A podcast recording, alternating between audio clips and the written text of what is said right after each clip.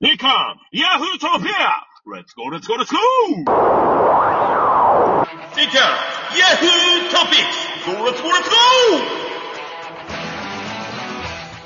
ゴはい、皆さん、こんにちは。おはようございまーにゃんにゃんにゃん。す。日版、に日版、日版地日本2回フートピックス、えー、ラジオトークバージョン44回目の、オンエア。ね。あれ？今日収録してる、今日が500回じゃないですか、通算。え？収録してる今日？はい、えっと、収録してる、我々収録してるけど、配信するのが、多分あー500回。そうですねうん。やっている感じです。という番組です。はい。はい。ということで、えーこれから和弘さんは、あージュラシックワールドをね、見に行く直前の中で、またしても恐竜の話をしようじゃないかということで、またはい。何の話なのか、こう、ご期待じゅ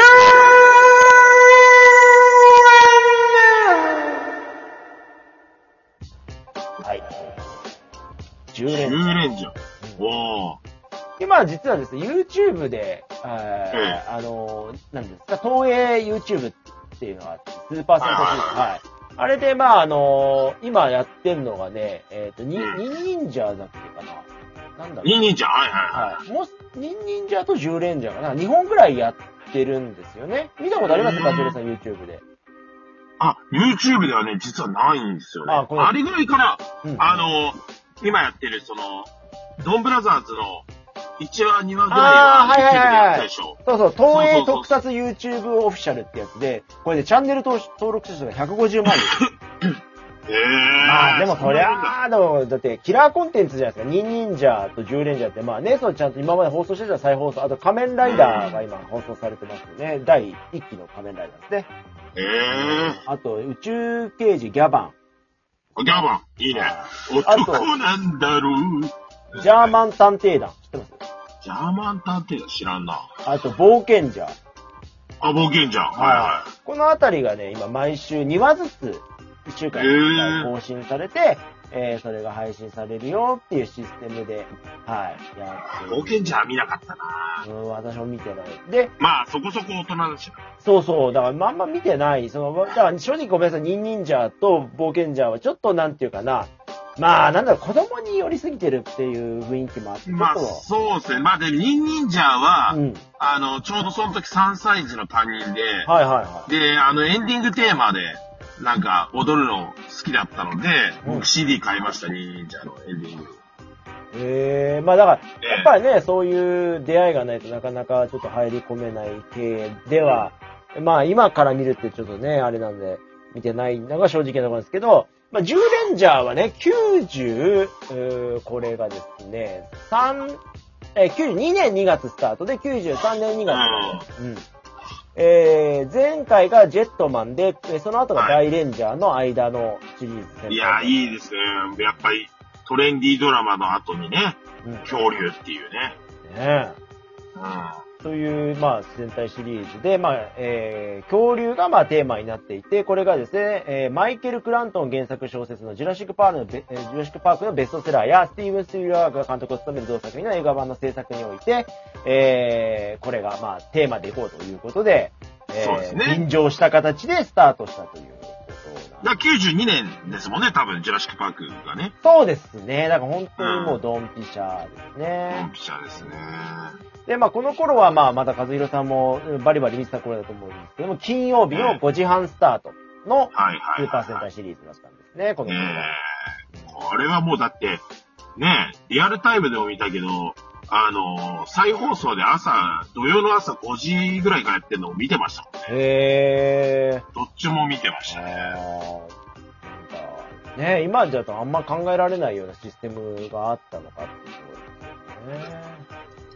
で、えー、6人目の戦士が、えー初のレギュラー化ということで、これが、まあ、今ではもう当たり前になっている6人目の戦士ですけども、翌人目、翌年以降も6人目の戦士が登場など、新しいパターンでの、まあ、戦隊ものでの初めてのレギュラーキャラクターがアイディアとして採用されたということで、これが視聴率に非常に影響を与えたということで、えー視聴率は4月頃までは低迷していたんですけども、この6月のドラゴンレンジャーことブライが、えー登場したことから、一気に、えー視聴率が伸びた。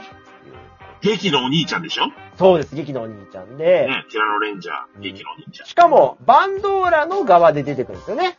そうです、敵側なんですようね。ん。うん。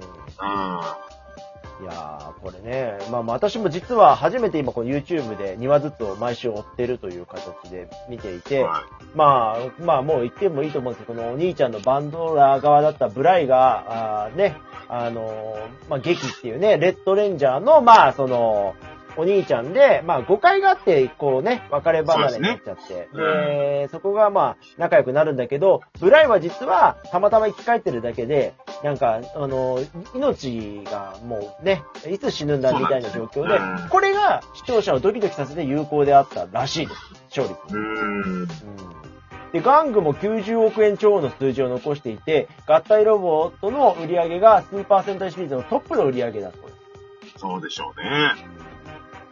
で、あの、笛でね、あの、呼んだりとかするんですけど、ああいうね、ドラゴンシーザーか。はいはいはい。ああいうのもやっぱりなんかいろいろ、からくりとしては良かったっていうような評価ですうん。ね。和代さんは見てたえ世代。え、ジルンジャー見てましたね。やっぱりあの、ドラゴンシーザーかっこよくてね。うーん。うんすごいよかった。あれ、あの、だから、お兄ちゃんが、でもこれ別にもう昔の話だから言ったよ差し支えないと思うけど、あの、亡くなった後にティラノレンジャーが、あの、ドラゴンレンジャーのあの、む胸当てみたいなのを継承するのね。そうそうそうそう、死ぬ瞬うん間。簡単なパワーアップだなって思いましたけど。うんまあ、またかっこいいね、あの胸当てがつくとね。いや、でもさ、あの描写ってさ、俺、まあ、あの、ちょうどそれ見てたか、今回、あの、ブライシスっていうね、あのタイトルで、で、ブライシスんだけど、その時に、兄貴がぶっ倒れるんですよ、海辺で。はいはいはい。おじいさん結構これ俺劇の前に似てると思うんですけど、おじいさんってね、結構似てるんですよ、これ皆さん。で、劇がね、あっって見つけて、で、近くに寄ったら、あの、和代さんがまさに言った今の描写で、あの兄さんって言って、こう、二人が感動的に、はい、おー、劇よって言って、こうね、二人でこうや、イチャイチャするシーンがあるんですけども、その時に、なんかね、変身するのよ変なタイミングで。はいはいはいはい。で、その時に、和代さんが今言った描写で、ちゃんとだからそれが分かるようにあの場でね、なぜか変身、なんですん変身するねそうう。んなんで変身すんねんと思うんだけど、その描写が重要だからっていうことだったっていうね。そうですねうん。いやー。まあまあ、でもあの、いろいろ思うんですけど、結構さ、あのー暗いじゃないですか、10レンジャーって、あのそうですねー。進んでだから、いく展開が。暗いですけど、あの、敵方のあの、バンドーラのおかげでそう、だいぶ明るいんですよね。そう、もう実はマスターに風さんのね、そこを触れたくてね。すごい、だからもう、お兄貴死ぬって、やばいっすよ。俺泣きましたもん、今日。それ見てね。もう分かってたけど。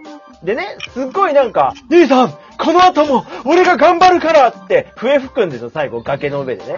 その後、チャララランデン、チャンチャンチャチャンチャンチャン、チャンチャチャン、でんででででででで、はいやつってね、あの、エンディングテーマがやたら明るいっていうね、バンドオーラたちの。カズさんわかるこれ。わかる。あのギャップがね、またたまらんのんですよね、これう。ん。まあ、えー、まあ見てない人には何のこっちゃの話をずっとし続けてるっていうことです。ねそうですね。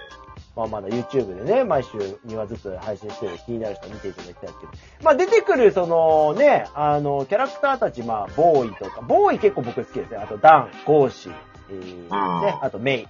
で、あの、メイちゃんがね、あの、可愛らしいんですよ。で、これ、あれですよね、和代さん。僕も見てて気づいたんだけど、ええあの、あっちにも出てくるんだよね。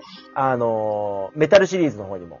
株。はいはいはいうん、そうそうでしょ？うん。B ファイタそう、B ファイターで。B、いや、B ファイターです、うん B ファイター。あ、B ファイターカブトのことかな？うん。ーカブトかなそうそうそうそう。で、あの、なんか、くなんか、キャラクター出てくるんですよね。そうなんですよ。そうそう、ち、千葉玲子さんっていうのかな。で、この方は俺ね、気になっちゃっていろいろ調べたんだけど、なんか、いろいろ大変な方みたいですね。そうですね。あの、野丸さんのネタに出されそうな、なんかちょっと面倒なことをいろいろ、あ、あんまそういうこと言っちゃいけない。えー今、ごめんなさい、今、私面倒って言っ訂正します。バンドーラの間違いですね。あと、あの、高橋一生が出てるらしいですよ、カズルさん。あの有名な。子供で？わかんない。でも、た、あの、出演者の中に高橋一生が入ってますね、10連者。ね。どこで出てるんだろうっていう感じで、私もちょっとだよね。調べてはいるんですけど、どこ役かっていうのはちょっと出てないんですけども、高橋一生が出てるようですよ。有名なところで言うと。うーん。まあでも、10レンジャーは、その3体合体っていうのがすごかったですよね。ああ、はいはいはい。まあもうね、近年だと当たり前になってきてはいますけれど。うう。ん。でも明らかにさ、絶対弱なってるよねって思うんだよね。うんうんうん。最終的にだって、あれじゃない、キングブラキオンに乗っかってさ、うん太陽シルバー状態じゃん。はいはいはいはいはいはい。あんなの機動力ゼロやん。うーん。うん。でもね、あれね、確かに。あの、おもちゃうん。で合体させるとすごいよ。はいはいはいはい。すごいいい仕上がりしてる。うーんうん。劇中で見ちゃうとなんか、うわなんだ、動けねえなこいつって思っちゃうけど、はいはい。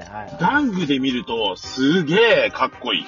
あ感動する。マジで。ーいやーあとだからこの作品の重厚感っていう意味では、あとそのもう本当、和代さんの今いろいろ言ってくださった中でもそうですけど、この大平さんっていうナレーターの方がやっぱり、あの、あー笑うセールスマンのねうん、声やってたりとか、あとあの、ターミネーターの、あ、じゃあごめんなさい、えー、じゃあじゃあ、スターウォーズシリーズのダース・ベイダー役のね、はいはいはいはい担当だったりとか、やっぱ重厚感がありますよね、昔のこういう、そうね。ですね。今にはないような雰囲気だと。今だから、ちょっと今、子供寄せしすぎるのかな？もっとなんか、ねえ、難しい感じでもいいのかもしれないなってちょっと思っちゃう。そうですね。うん。大人も見て楽しい方がいいかもしれない。まあなんかそこは仮面ライダーシリーズが残してる感じはしますけどね。ああ、そうですね、そうですね。うん。難解なストーリーってところでは。ということでね、今日はもうカゼルさんが、あーね、ジュラシックパークシリーズ見に行くということで、恐竜一辺倒で。もカゼルさんどうぞう。え？ギャオー